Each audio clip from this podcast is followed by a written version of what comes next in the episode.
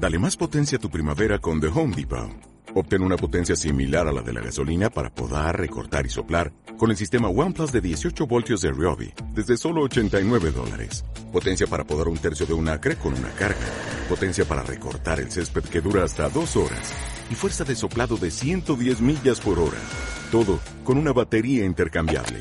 Llévate el sistema inalámbrico OnePlus de 18 voltios de Ryobi. Solo en The Home Depot. Haces más. Logras más. ¿Has escrito un libro o piensas hacerlo? En Rebelión Editorial buscamos talento. Ven y publica tu libro. rebelioneditorial.com Rebelión Editorial patrocina La Cara B.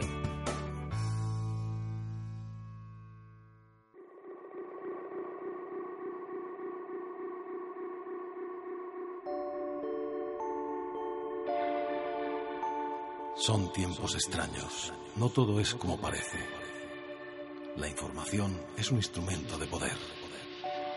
Permaneced atentos a la cara B de la realidad.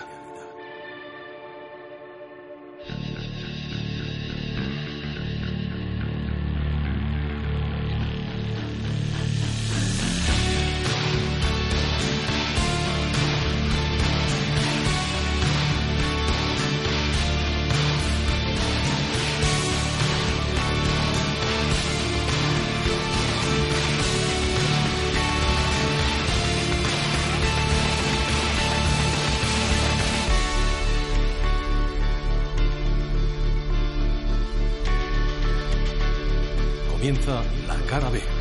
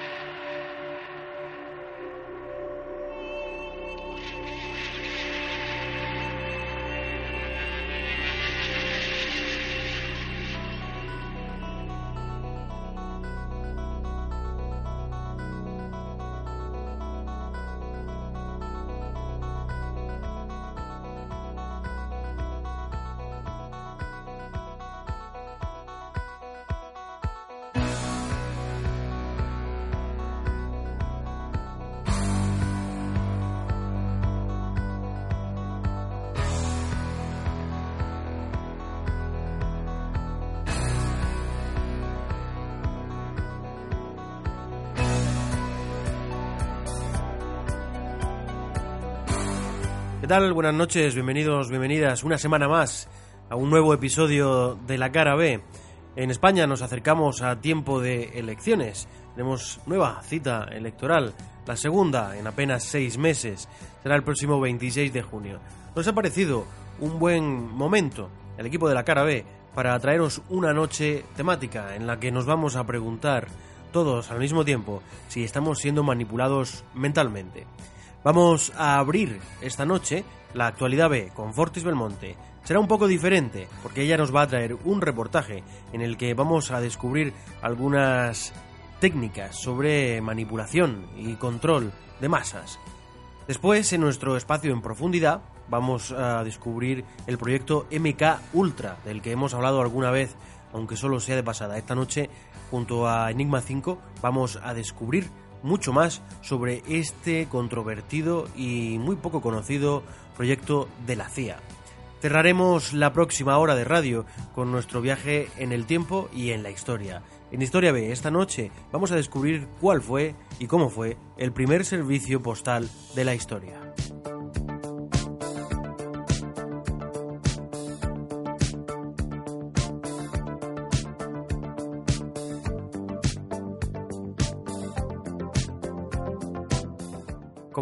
Tenemos un programa de radio bastante completo.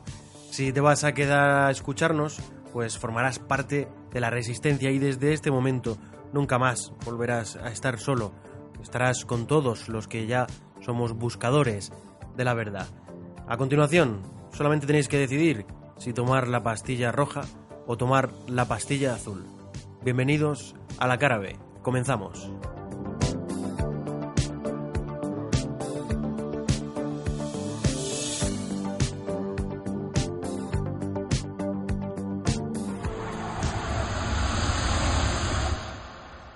Es tu última oportunidad.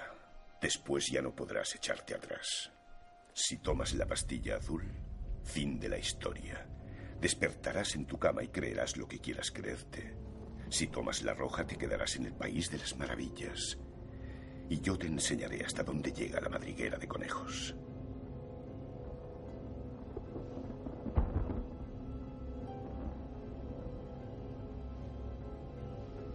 Recuerda, lo único que te ofrezco es la verdad, nada más. Vías de contacto con la cara B. Email. Programa arroba lacarabe.es.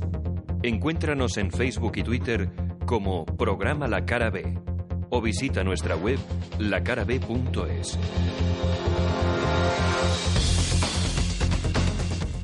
Estás escuchando La Cara B. Actualidad B con Fortis Belmonte.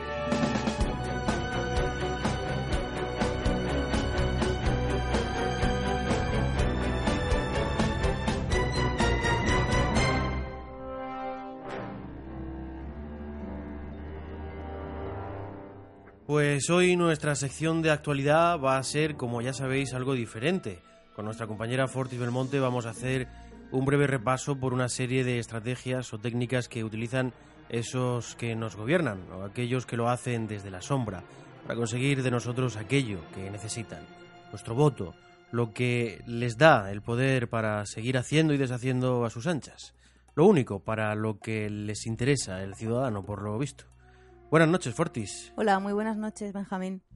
Pues eh, nos traes esta noche un reportaje fantástico y vamos a empezar con unas palabras de Noam Chomsky en 1993.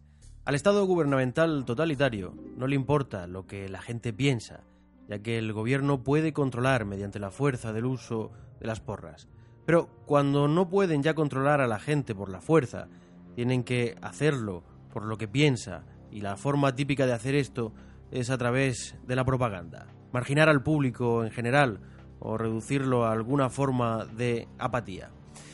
Bien, pues este lingüista, filósofo, científico cognitivo, activista político y comentarista estadounidense es considerado el papa de la lingüística moderna y una de las figuras más reconocidas de la filosofía analítica.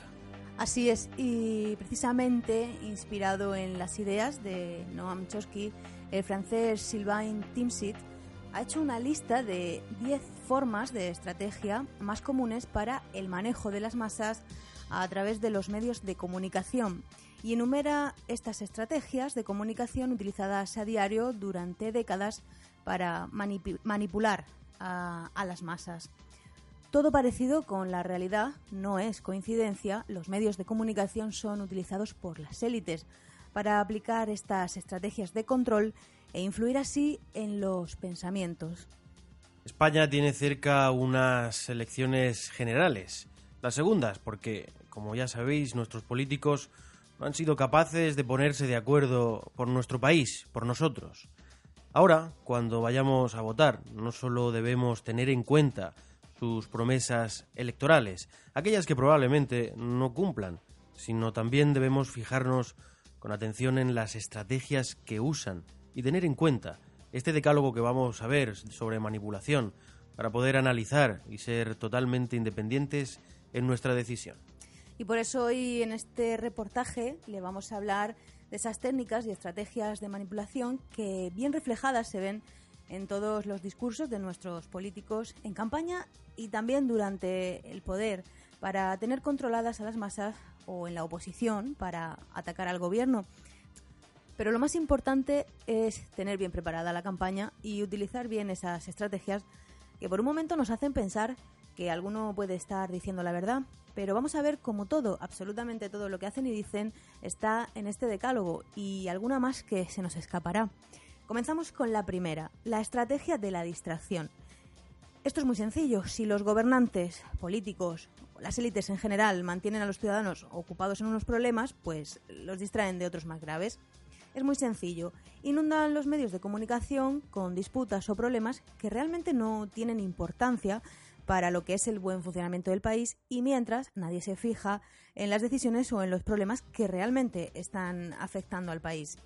No hay más que fijarse en las noticias o en los debates políticos para darse cuenta de lo que están tratando y lo que están pasando a un segundo plano. Vemos, por ejemplo, el bombo y platillo que se está dando en las relaciones de Podemos con Venezuela o el dinero que han pagado, que si Venezuela, que si Irán y realmente esto es importante para España. Puede que sí que sea relevante para saber de qué pie coge un partido que está aspirando al gobierno, pero nos olvidamos de que los políticos, aparte de que no han sido capaces de ponerse de acuerdo para formar gobierno, están eh, inversos en grandes casos de corrupción y que es nuestro dinero, ese sí, el que, el que se han llevado. Eso es más importante que lo que otro país haya pagado a Pablo Iglesias. Por ejemplo, vamos a recordar eh, aquel Nos van a dar pero bien, que esto no es ni más ni menos que unos presentadores de Antena 3 Noticias riéndose, ellos mismos, una noticia que presentan y en la que vinculan a ETA, la CUT, Podemos y Venezuela y que estuvo ocupando titulares durante muchos días. La en exclusiva de Antena 3 Noticias que demuestra la conexión entre la CUP, Podemos y el entorno de ETA con el régimen de Nicolás Maduro en Venezuela. Nos situamos 10 de diciembre de 2014, Aeropuerto Madrid Caracas Rodolfo Suárez. Es el pasaje a punto de embarcar una de las fuerzas aéreas de Venezuela, avión que habitualmente usa el presidente Nicolás Maduro. Una de las pasajeras es Ana Gabriel, la actual portavoz y diputada de la CUP, formación antisistema que ahora sustenta el gobierno de Cataluña. También está dirigiendo Y también otro ejemplo que podemos poner es un programa de la sexta, la sexta noche, donde en muchas ocasiones pasan minutos y minutos con disputas sobre este y otros temas entre los colaboradores, restando así tiempo a hablar de, de los problemas y las posibles soluciones que tiene este país y que se supone que los representantes políticos que están en, en ese programa nos tienen que, que ofrecer. 71 vez voy a decir que este señor ha elogiado a ETA, que su formación, el señor Monedero, ha hecho apología de ETA. Y tengo que decir que este señor recibe dinero de Venezuela, no lo digo yo, lo ha dicho el, eh, señor Rojo, don Alfonso Rojo, lo ha dicho Periodista Digital, lo ha dicho El Mundo, lo ha dicho El País, lo hemos dicho todos. Yo estaba equivocado y yo mentí, él me decía que mentía y yo mentí, porque yo decía que había recibido 327.000 euros del régimen bolivariano, de la dictadura de Venezuela, y había mentido, había recibido, ha recibido él y sus gentes 3,7 millones de euros. Yo me quedé corto, ciertamente. Como podréis observar, la importancia que pueda tener el que el partido de Pablo Iglesias haya recibido 300, 400, 500 o 3 millones de euros por parte del régimen de Venezuela, del de Irán o desde el propio Satán encarnado aquí en la tierra, es algo que a los españoles nos importa un soberano pepino. Lo que nos importa realmente es lo que los partidos políticos y los políticos de este país vayan o quieran a hacer por nosotros. Pero bueno, vamos a seguir con la segunda estrategia, la de la creación de problemas para ofrecer soluciones. Esta estrategia está muy clara. Se crea o se aviva un problema y se ofrece una solución. Pero esa solución no es que surja de la nada como una medida para resolver el problema, ni que los políticos lo hagan por los ciudadanos. No, pero eso es lo que quieren aparentar. Realmente está todo más que preparado. Lo vemos como un ejemplo muy claro con la crisis que llega en 2008 y que aún hoy estamos sufriendo y pagando los ciudadanos. Sin embargo, hoy es más obvio que es una crisis que no, no vino porque sí, sino, pues entre otras cosas, por ese estallido de la burbuja inmobiliaria causado claramente por esos políticos y peces gordos que se han llevado pues su, su buen pellizco. Y sin duda a la vista queda. Raro es el día en el que no conocemos eh, otro nuevo caso de corrupción, por, bien por comisiones, concesiones de obra, etcétera. Claro, claro. Pues ahora esos buenos políticos nos ofrecen infinidad de medidas y de soluciones, nos venden continuamente que están trabajando para solucionar los problemas económicos, pero se les olvida decir que ellos, y solo ellos, son los que han provocado esos problemas. Las soluciones, un retroceso de los derechos sociales, desmantelamiento de servicios públicos, que nos venden como algo necesario. También utilizan esta estrategia de crear problemas y ofrecer sus soluciones para aprovechar ciertas situaciones en su propio beneficio. ¿Cómo? Pues me explico. Eh, Te acordarás del famoso 15 de mayo, las protestas ciudadanas, las manifestaciones y todos estos disturbios que aún hoy se vienen sucediendo. Pues está claro que todo esto es consecuencia de un hastío de los ciudadanos con la clase política, con los bancos y bueno, con todos estos poderosos que, que manejan el cotarro. Pues bien, con la excusa de la seguridad ciudadana, nos plantean esa ley, la ley de seguridad ciudadana, que quizá la conozcas mejor con otro nombre. Mm, claro, la ley Mordaza, ¿no? Efectivamente. ¿Y por qué se llama ley Mordaza?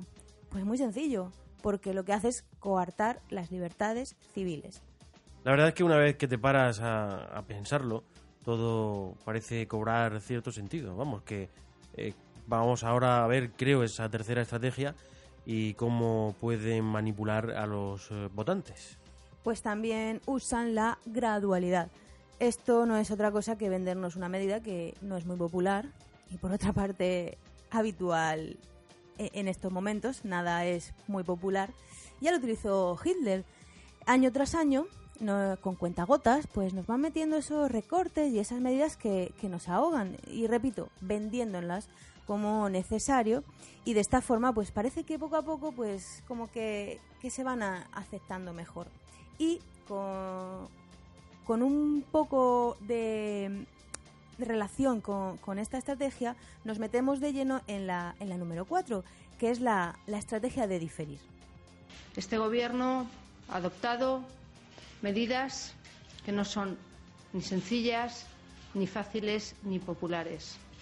Y no lo son porque en esas medidas les estamos pidiendo a muchísimos españoles que están en una situación ya muy complicada esfuerzos adicionales, sacrificios importantes para entre todos sacar adelante el país. El momento en el que atraviesa España es un momento en que miles de españoles viven al límite de sus posibilidades.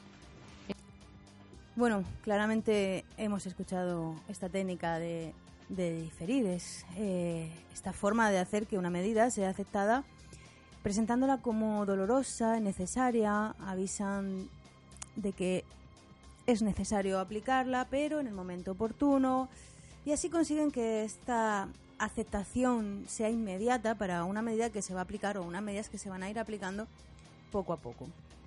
¿Y cuántas veces habremos oído eso de a este gobierno le duele aplicar estos recortes, pero si son necesarios para conseguir la recuperación futura, habrá que aplicarlos? Y al final nos aplican esos recortes y parece que nos están haciendo prácticamente un favor, a pesar de que se está incumpliendo aquello que prometieron en campaña, clara y escandalosamente. Incumplen, incumplen continuamente. Y también usan otras estrategias como, por ejemplo, hacer mensajes así como más desenfadados, divertidos. Habrá visto mucha en toda la campaña cómo bailan, cómo se ríen, cómo hacen bromas, ¿no? Sí, la verdad es que se ve de todo, desde el famoso vídeo de Rajoy en el que se va haciendo el- esa- ese running que hace esa marcha rápida, se tropieza con ese, eh, bueno, pues con ese otro corredor. Que parece como casual, pero luego se ha sabido que era un alto cargo del PP. De, Nada es de casual. zona, Nada es casual. Luego tenemos a Podemos, que ha hecho ese catálogo de Ikea, tan Ajá. criticado y tan comentado. Y la verdad es que hay cosas de todo tipo. Pues ¿sí? esto tiene un nombre. A ver, cuéntame. Y en este decálogo es la técnica o estrategia número 5 y se llama abordar al público como niños. Es cierto, ¿eh? ¿Qué pasa? Que cuanto más se infantiliza el tono de los mensajes, más susceptible es el, re- el receptor de tener una respuesta con menos sentido crítico. Entonces, ¿qué pasa? Pues que cuanto más quieres engañar al espectador, más tienes que usar ese tono simple, divertido o desenfadado. Eh, eso es tratarnos casi, bueno, has dicho como a niños, pero en cierta medida también es un poco reírse del votante, ¿no? O tomárselo un poco a, eh, bueno, pues como idiotas. No, es... eh, bueno, sí. Sí, claro. ¿Para qué, para qué vamos a decirlo? Pero eh, sí, Pero, lo que intentan es... ¿Y pues, tú no crees, y, engañar. y tú no crees que eh, eh, los votantes, la gente, cada vez nos damos más cuenta de ese tipo de artimañas? A la vista está. Estamos de cabeza en unas segundas elecciones porque nadie ha tenido la mayoría para gobernar. A la vista está. Es cierto. Y seguimos con la estrategia número 6. Muy común. Seguro que, aunque no te pusiera ejemplos, la reconocerías. Utilizar el aspecto emocional. Es usar este aspecto emocional eh, en el mensaje. Es una técnica muy usada en las campañas electorales, sobre todo. lo que hace es que se bloquea en cierto modo el análisis racional y el sentido crítico del individuo y entonces es más fácil pues introducir emociones, comportamientos o, o ideas. Sí, se podría, se podría recordar esa famosa señora con la que tantas veces habló Pedro Sánchez, que tenía una hija sin trabajo a veces, otras eh, veces tenía tres trabajos y no llegaba a fin de mes y que cada vez vivía en un sitio y se llamaba de una forma diferente. Eso es un, un personaje prácticamente. ¿no? Vaya que ya la historia se la podía haber aprendido bien y haber contado la misma siempre. Otro ejemplo de este aspecto emocional es también, por ejemplo, con, con Pedro Sánchez, eh, que pide al gobierno de España, desde la oposición, con una voz así como entrecortada y un tono lleno de pena, pues que suba el salario mínimo y que adopte medidas para esas familias que, no llegan a fin de mes. ¿Qué es esto? Pues el principal problema que tienen ahora mismo los españoles y el más duro. Lo vamos a escuchar. Nosotros propusimos al principio de verano el que se articularan medidas extraordinarias para que todos aquellos parados y paradas con hijos a cargo tuvieran una prestación, al menos por parte del Gobierno de España. Eso lo vuelvo hoy a repetir. Creo que el Gobierno de España no debe de recortar en prestaciones sociales. Hay un paro de larga duración que necesita del compromiso del Gobierno de España y, en consecuencia, hoy vuelvo a reiterar la oferta, la propuesta que hice al presidente Rajoy de que aquellos hombres y mujeres parados y paradas con hijos a cargo tengan una prestación y no se recorte precisamente en esa prestación social. En segundo lugar, dado que existen trabajadores y trabajadoras que no llegan a fin de mes y que en consecuencia sufren pobreza, le pido al Gobierno de España que habilite una medida extraordinaria y es subir el salario mínimo interprofesional, que no se congele de nuevo por parte del Gobierno de España, sino que Pues bien, más claro agua es utilizar los problemas que están sufriendo lo- los ciudadanos con este gobierno actual, pidiéndole medidas para que cambie y despertando así pues la empatía de los que se identifican con este problema en concreto. Mm, ah, Parece por un momento que incluso tú has puesto el tono de Pedro Sánchez. Quizás te has contagiado, ¿no? ¿Ves? Si es que se, se va pegando empatía, crean empatía. Bien, pues ve por aquí. Técnica número 7. Mantener la ignorancia y la mediocridad. Sí, la, la mayoría de los ciudadanos estamos en la clase media, baja, en lo económico. Pero mm, una estrategia utilizada por los que controlan y mandan, lo- los que tienen el poder, es mantener también esa brecha en lo cultural y en la educación. De esta forma se podría explicar por qué recortan tanto en educación, en los centros públicos, que es donde estudiamos las mayorías, y mm, además se recortan las becas y se aumentan los precios de la matrícula de estudios superiores. ¿Qué se consigue con esto? Está claro, mantener la brecha social. A ver si, si me explico. El que ha nacido en una familia con menos recursos o que la situación económica le ha llevado a tener menos recursos no podrá acceder a una formación superior con la misma facilidad que el que tenga un nivel económico mayor. Entonces, ¿qué, se hace? Pues que una persona de un entorno con menos recursos no se prepare, no tenga estudios superiores y no pase a otro nivel social. Bien, pues técnica, estrategia número 8. Alentar a ser complaciente con la mediocridad. Parece ser que esta estrategia, y a mí me hace mucha gracia, porque además la utilizan mucho, eh, sobre todo los que son partidos políticos de siempre, los viejos, los que se conocen como la casta, refiriéndose a los nuevos precisamente. Sí, sí, es, es divertido dentro de, de la gravedad del asunto, porque son estos que, que nos están intentando engañar, como hemos visto en estos siete puntos anteriores, como si fuéramos tontos, pero entonces ahora, además es que está a la orden del día ahora mismo, lo que quieren hacernos ver es que ir con la moda es algo de estúpidos o incluso de incultos, es dejarse manipular de alguna forma.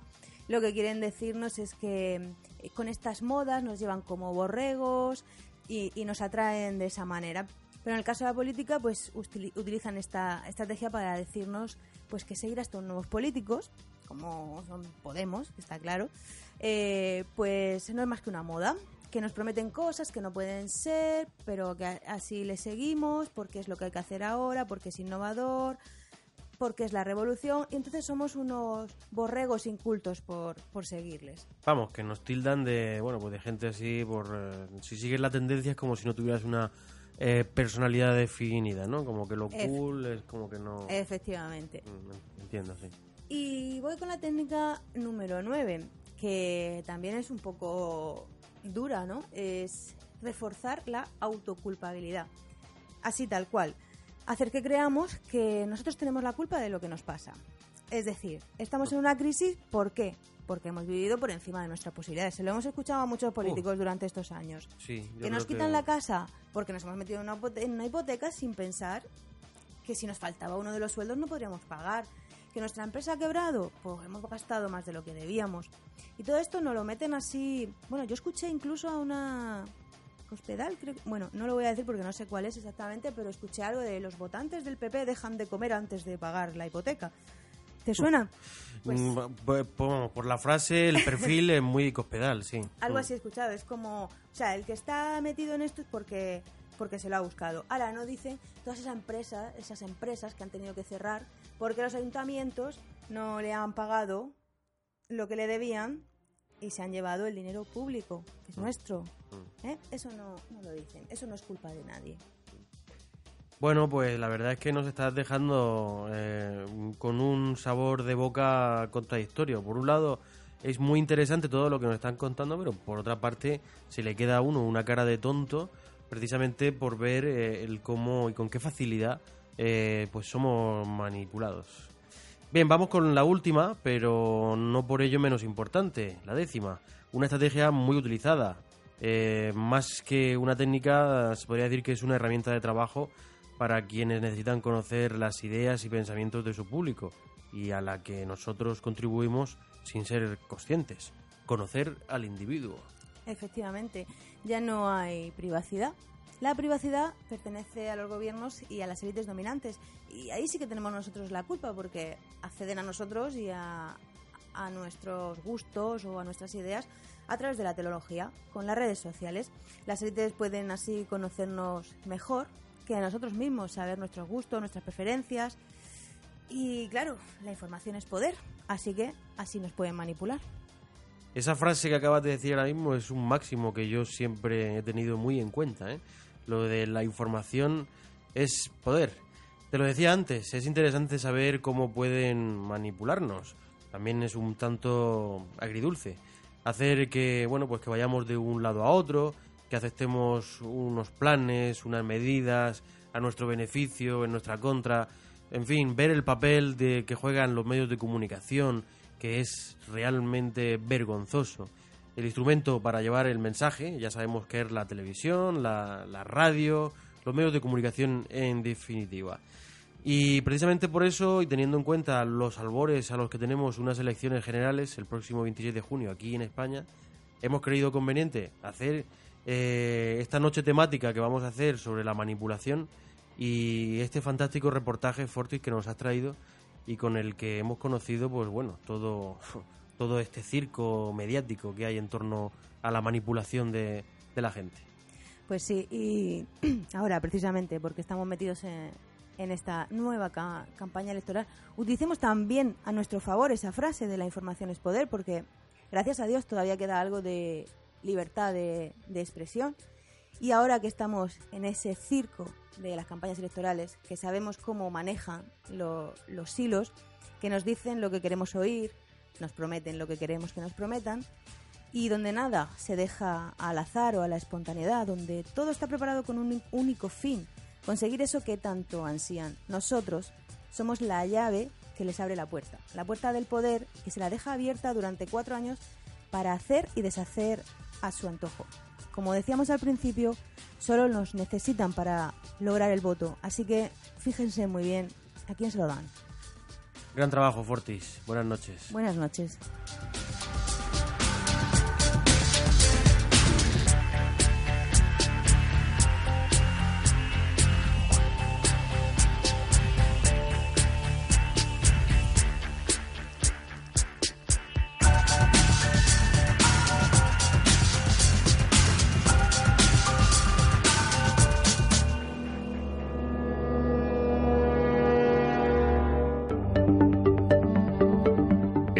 La cara B en cualquier momento. Accede a nuestro podcast visitando lacarab.es.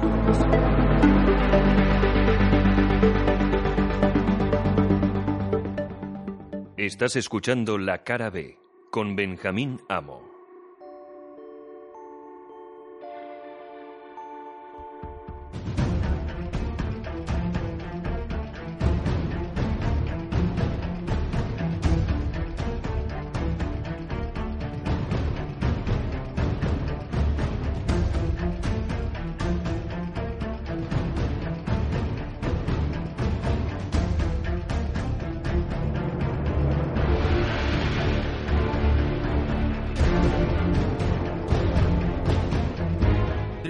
Lamentablemente, el asesino o francotirador que mata a decenas de personas se ha convertido ya en una costumbre más en Estados Unidos.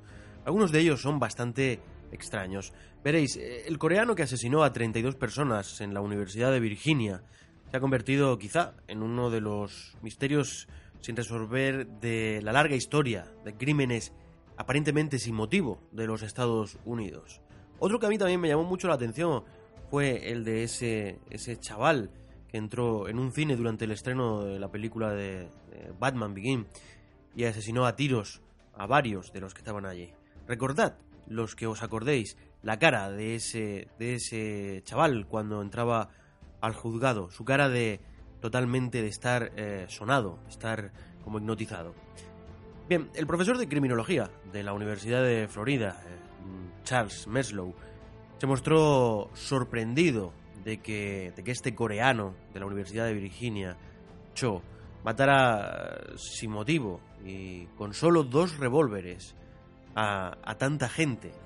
Dice que la única explicación que se le ocurre es que se acercara a la gente y las ejecutara directamente, porque tuvo un nivel de acierto del 60%, algo totalmente inusual con el tipo de arma que utilizó y teniendo en cuenta que también los expertos coinciden en que Cho se comportó como, como un experto tirador, cuando no era más que un estudiante sin experiencia en, tiro.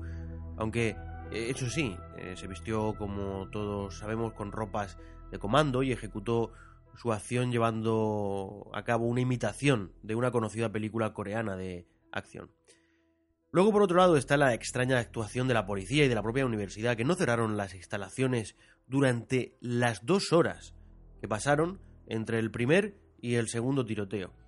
Y en este caso, también, de hecho, la inexpresiva expresión de su rostro, que ha hecho a muchos investigadores repasar, como digo, otros asesinatos parecidos.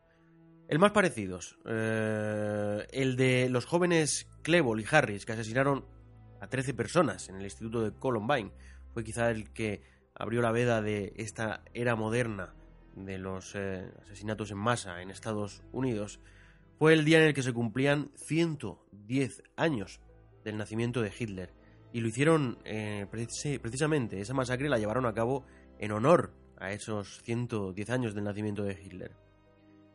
Curiosamente, ambas matanzas, la de Cho y la de estos chicos de Columbine, sucedieron en torno a las mismas fechas del mes de abril. La de Columbine el 20 de abril, la de Virginia el día 16. Pero es que además, el suicidio colectivo en Waco, de la secta davidiana eh, de Texas, sucedió el día 19 de abril de 1993. Y el mismo día, pero dos años más tarde, Timothy McVeigh vengaba la muerte de sus confeligreses con el atentado de Oklahoma, donde murieron ni más ni menos que 168 personas.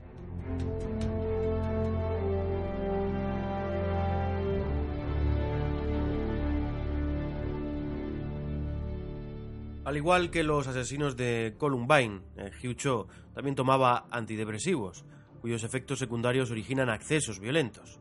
El coreano mató a 32 personas, un número que no pasa desapercibido en la francmasonería y constituyendo con él, gracias a su muerte, el no menos emblemático número de 33, el grado más alto de la masonería. La teoría de la conspiración se hace más eh, fuerte, sobre todo con un desconocido dato. La hermana del asesino coreano trabajaba en el Departamento de Estado de los Estados Unidos. Sus datos personales confirmaban que ambos hermanos compartían vivienda, pero cuando los reporteros eh, fueron a buscarla, ya no vivía en esa vivienda, se había trasladado. La nacionalidad coreana de origen del asesino es otro de los elementos clave en la teoría de la conspiración, al igual que el emplazamiento de la universidad en Virginia. Recordad que en Virginia, en Lanley, está la sede central de la CIA. El asesino de John Kennedy, Lee Harvey Oswald, y el de su hermano Robert Kennedy, un tal Siran Siran, y de John Lennon, Robert Chapman, responden a un mismo perfil. Personas que oyen voces y están absolutamente obsesionadas con la figura de un hombre, respetado por el mundo entero pero incómodo para el poder. De todos ellos, el hombre que más veces ha sido eh, entrevistado ha sido Shiran Shiran, que fue el asesino de Robert Kennedy. Bien, pues él afirmó que no recuerda el asesinato de, Robert, únicamente su llegada al Hotel Ambassador, donde eh, se produjeron los disparos. Después, su memoria desaparece. La pregunta es, ¿podrían estar teledirigidos estos asesinos?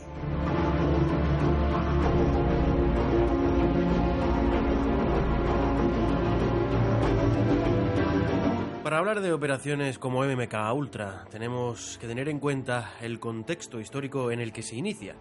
1953, tras finalizar la guerra de Corea, y con algunos de los soldados americanos capturados relatando supuestas historias que se correspondían a intentos para lavar o programar el cerebro contra su propio país, la recién formada CIA, sucesora de la antigua OSS, estaba en una situación complicada. Necesitaba mejorar eh, su aparato de inteligencia, concretamente a la hora de obtener información de combatientes enemigos, de capturados. Y fue cuando se les ocurrió desarrollar una iniciativa, utilizando las armas que habían usado contra ellos.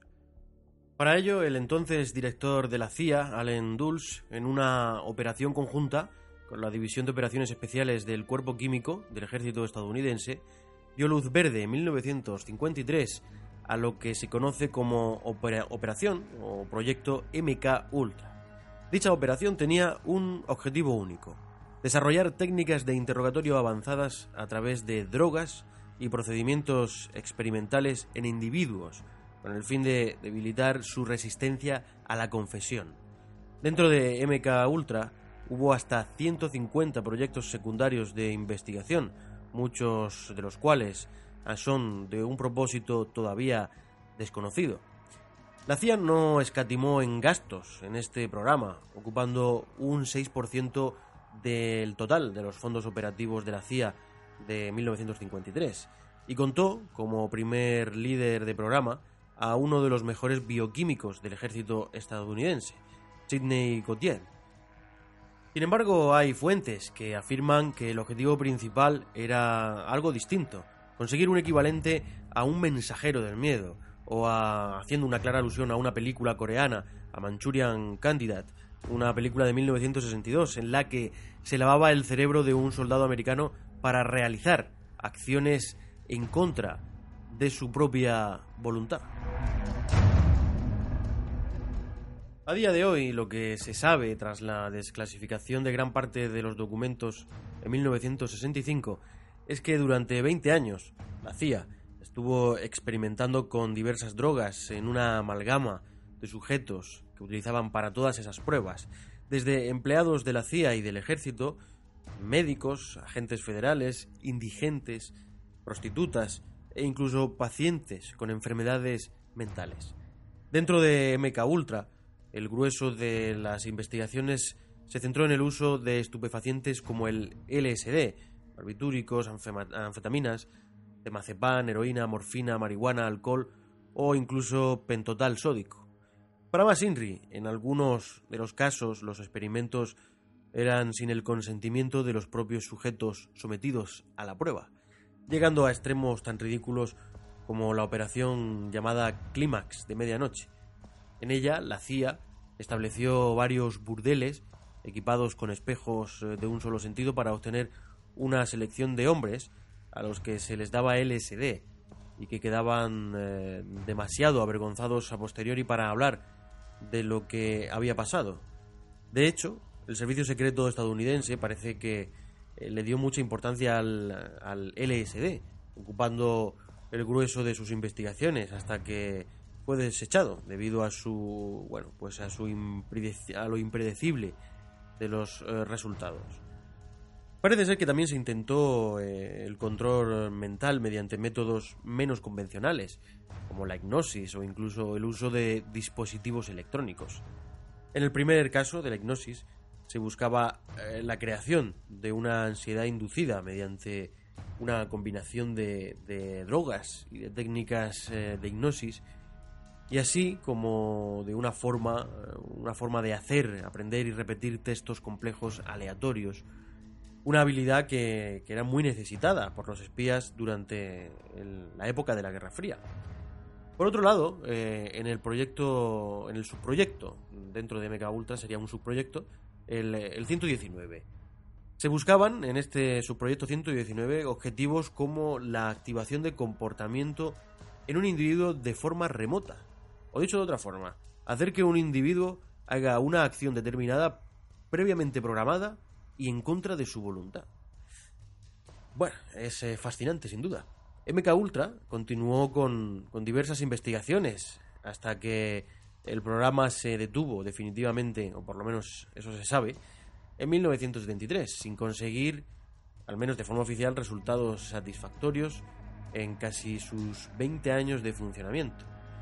Un año después, en diciembre de 1974, el New York Times saca a la luz la verdad sobre el MK Ultra, mencionando los experimentos en ciudadanos estadounidenses dentro de un artículo sobre todas las actividades ilegales que había llevado a cabo la CIA dentro de territorio estadounidense y con sus propios ciudadanos. A partir de este simple artículo se inicia una ardua y dura investigación del Congreso y la Comisión Rockefeller, creada especialmente para, para investigar dichas actividades ilegales de esta agencia secreta de la CIA.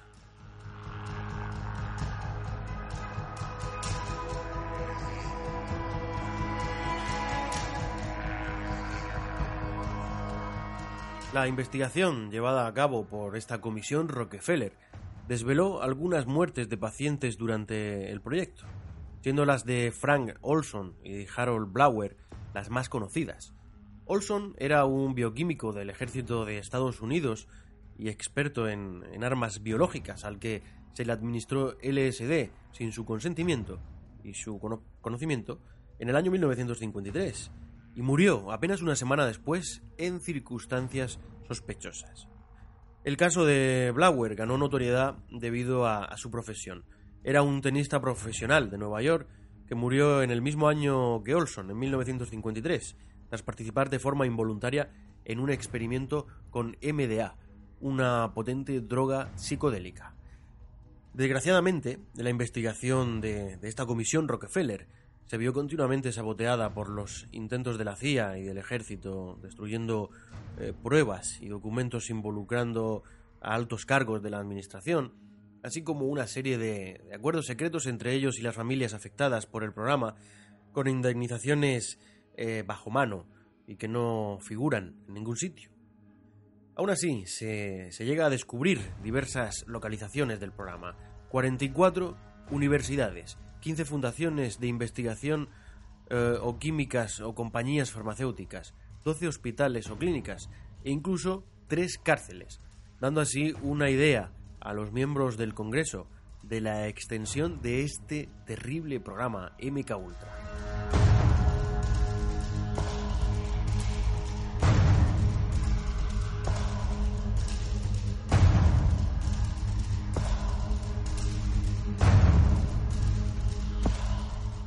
Y bien, pues a, día de hoy se desconocen eh, muchos de los aspectos del, de este programa MK Ultra, eh, cuál fue su verdadero alcance, o si existen más personas involucradas de las que ya se han conocido y que se han librado de asumir su parte de responsabilidad y de, culpa.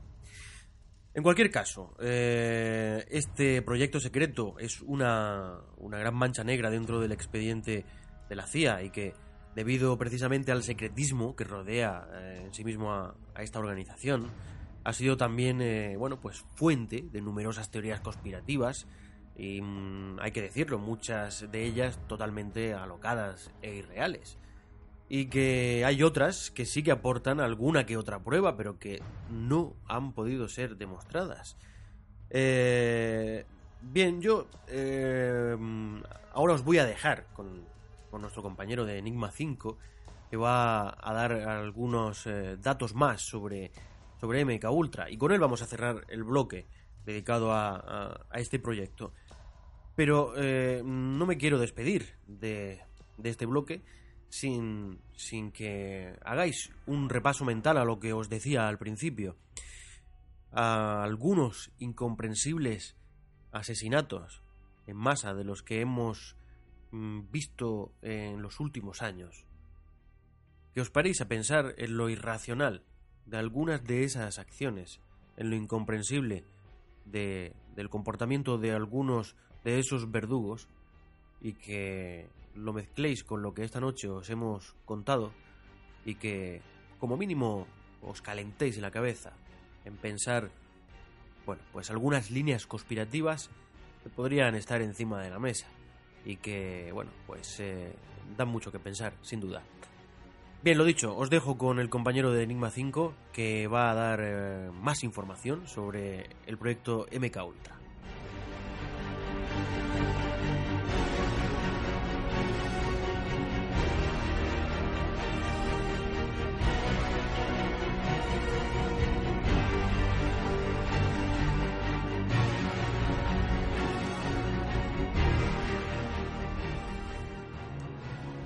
Uno de los objetivos primordiales que perseguía el MK Ultra era la creación de autómatas, trabajos sobre individuos normales para tener su total control y que efectuaran tareas puntuales generalmente ilegales y así cargar con la culpabilidad a alguien ajeno a los realmente responsables. Asimismo, existía una versión de larga duración de este objetivo, consistente en la manipulación de la personalidad de personas para convertirlos en óptimos para determinados puestos de responsabilidad, incluidos otros países, y así tener mandatarios extranjeros o grandes empresarios, por ejemplo, proclives a cumplir los mandatos del gobierno americano. También queda acreditada una parte del programa que trataba de lograr alguna combinación que causara el aumento de la impulsividad, ira y otras facciones de la personalidad para usarlo contra personas públicas incómodas para el sistema y debido a estas manipulaciones mentales, por el uso no consciente de drogas y químicos, terminaran ellos solos por desacreditarse ante la opinión pública, que los terminaría rechazando. Los experimentos más comunes consistían en la exposición de los sujetos experimentales a agentes químicos, drogas, impulsos eléctricos, agentes biológicos o radiación, que podían ser desde grandes poblaciones de millones de habitantes a individuos concretos. Para las grandes poblaciones se usaba generalmente la fumigación masiva, los famosos chemtrails, sí, existen y están reconocidos y acreditados, para después observar las incidencias, por ejemplo, sedantes para calmar las masas en situaciones de ansiedad social y protestas. Los individuos concretos podían ser desde miembros de las fuerzas de seguridad, para administraciones de drogas y experimentos sencillos, a presos, enfermos mentales ingresados en sanatorios o personas hechas desaparecer para su uso como cobayas, para inyectarles brutales cócteles de anfetaminas, barbitúricos, químicos y todas las combinaciones imaginables, que en demasiadas ocasiones terminaban con la muerte fulminante del individuo. Los sujetos experimentales más afortunados, o menos según se mire, eran asignados a experimentos de debilitación mental, hipnosis y uso de sustancias que potenciaran los efectos de estas.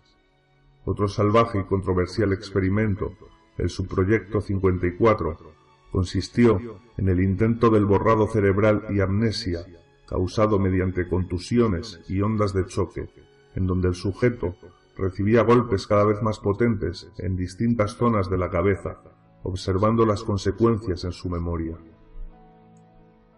Ha quedado acreditado que la CIA llevó a cabo estos experimentos no solo en territorio propio, sino que fueron desarrollados además en otros países, como Canadá, donde el psiquiatra Donald Ewen Cameron estableció su base para sus ensayos clínicos de borrado cerebral, amnesia y reprogramación, incluida la instrucción del suicidio ante un estímulo prefijado.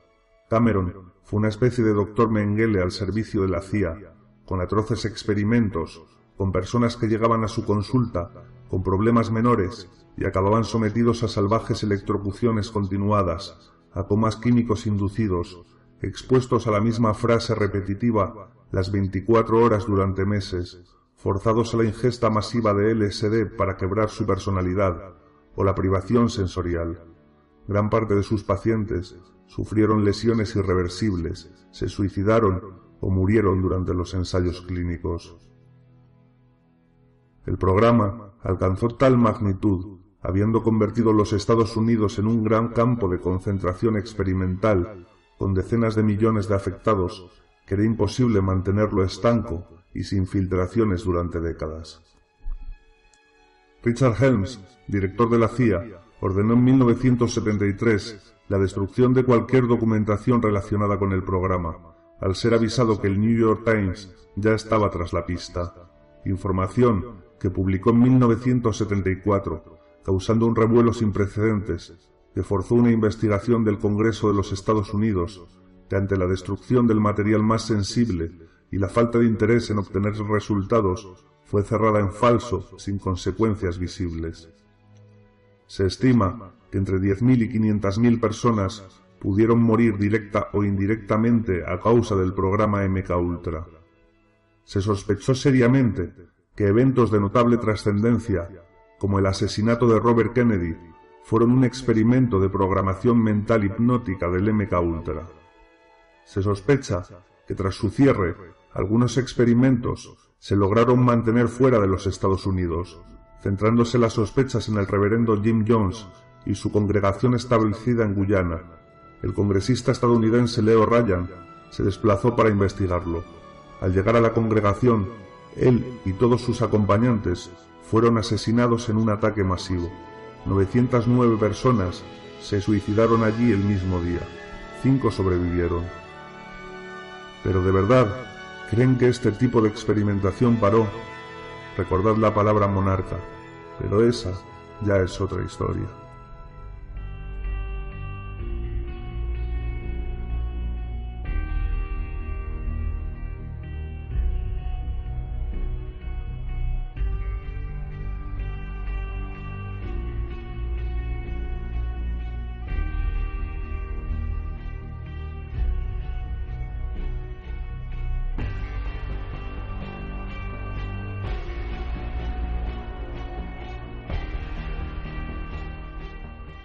Estás escuchando La Cara B.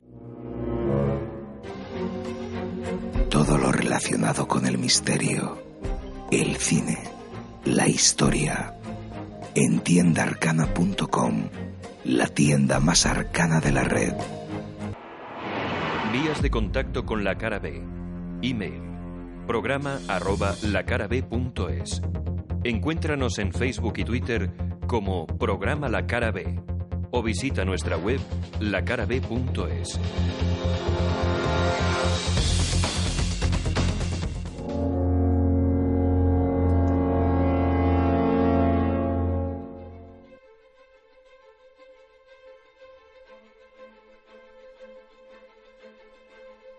Conoce la otra cara de la historia. Historia B.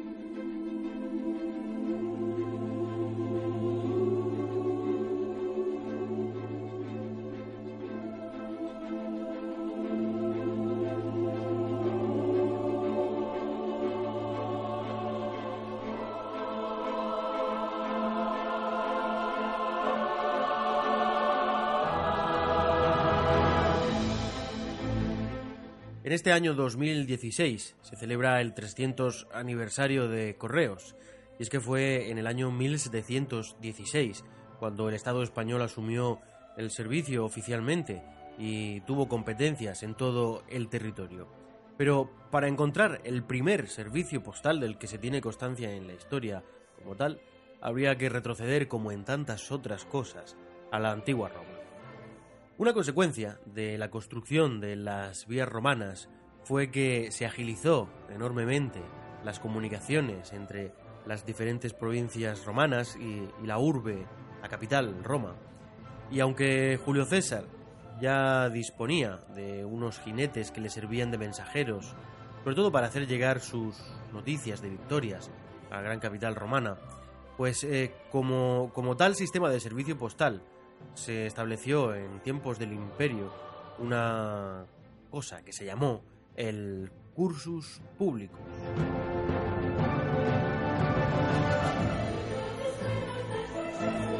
Las estafetas de correos se establecieron en las ciudades más importantes y la red de este sistema de comunicaciones se extendió hasta allí donde llegaron las vías romanas.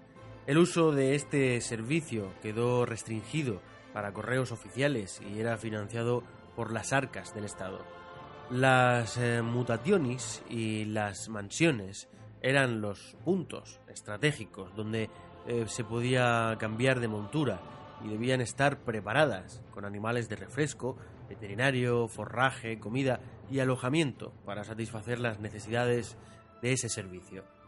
Además, al ser un servicio oficial, y a diferencia de lo que ocurría con el resto de los viajeros que las utilizaban, para los carteros estos servicios eran gratuitos. Eso sí, para evitar los fraudes y evitar que los pillos se aprovechasen del todo gratis, los carteros llevaban un diploma que los acreditaba como tales, algo así como un carné de cartero. Se estima que la distancia que podía recorrer un cartero al día era de algo más de 80 kilómetros.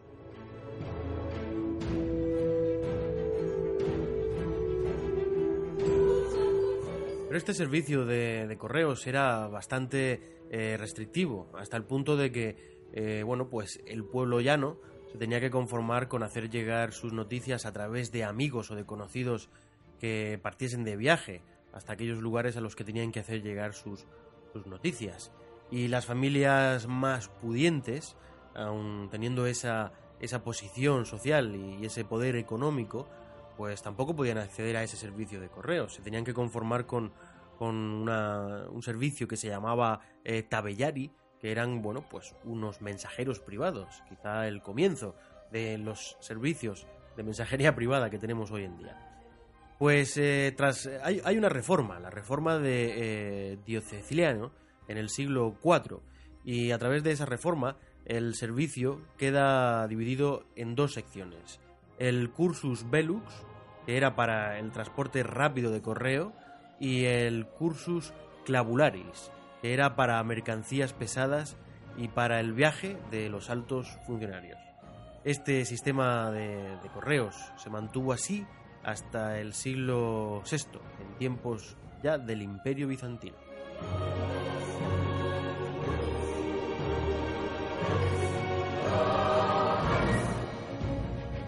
Otra variedad de este sistema, introducida también por Diocleciano y vestida de correos personales, fueron los agentes in rebus, carteros seleccionados personalmente por el emperador y adiestrados para el arte del espionaje. Tenían inmunidad civil y penal y bajo el paraguas de actuar a través del cursus publicus, tenían informado al emperador de todo lo que se cocinaba en el imperio en palabras, atención, en palabras del historiador eh, del siglo VI, Procopio, podemos escuchar lo siguiente. A fin de obtener la información más rápida sobre los movimientos del enemigo en cada territorio, sediciones o imprevistos en ciudades, y las acciones de los gobernadores y otros funcionarios de todas las partes del imperio, y también con el fin de que los tributos llegasen sin peligro o retraso, los emperadores establecieron un servicio rápido de correos públicos agentes in rebus.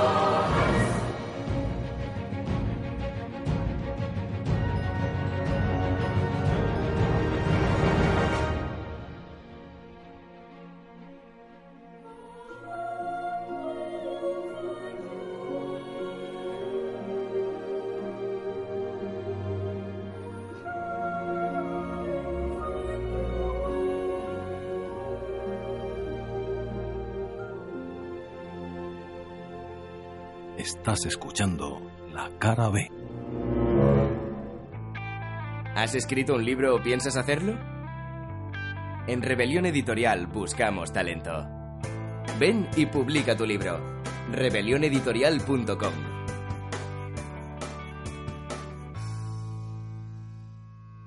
Te explicaré por qué estás aquí. Estás porque sabes algo, aunque lo que sabes no lo puedes explicar, pero lo percibes. Ha sido así durante toda tu vida. Algo no funciona en el mundo. No sabes lo que es, pero ahí está como una astilla clavada en tu mente.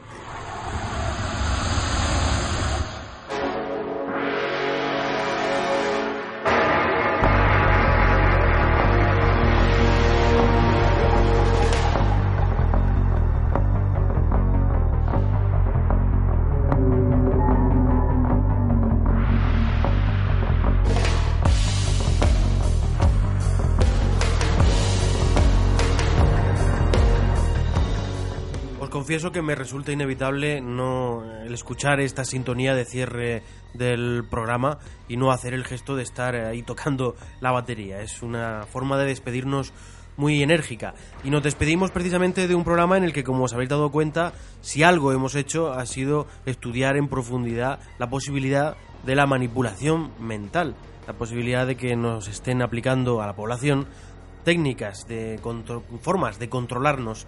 Primero lo hemos visto con, Fortis Belmonte en ese reportaje sobre estrategias de control y técnicas de manipulación en el que, como habéis visto, sobre todo en el ámbito de la política y a través de los medios de comunicación, es relativamente sencillo hacer que vayamos cual rebaño de borregos detrás de la línea o de la idea que nos quieran marcar.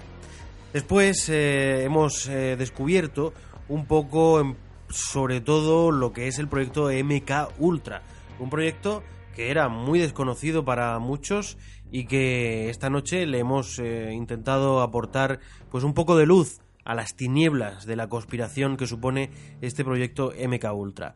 Y hace apenas un par de minutos pues hemos cerrado nuestro programa con nuestro viaje en la historia. Historia B esta noche ese primer servicio postal que se conoce en la historia.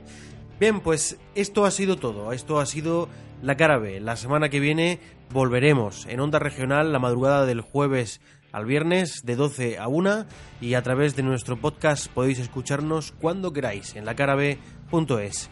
Este que os ha hablado, Benjamín Amo, os dice que ha sido un placer. Sois parte de la resistencia y no estáis solos. Hasta la próxima semana.